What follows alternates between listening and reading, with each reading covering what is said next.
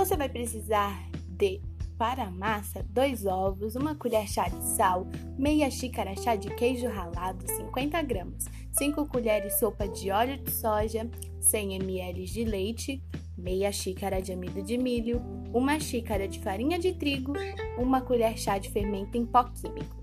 Para cobertura, vai precisar de dois tomates médios cortados em fatia, sal e orégano a gosto e 200 gramas de queijo mussarela em fatias.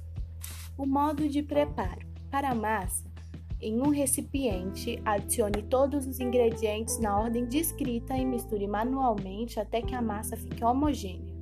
Espalhe a massa em uma assadeira redonda e untada, leve ao forno em temperatura média por aproximadamente 15 minutos.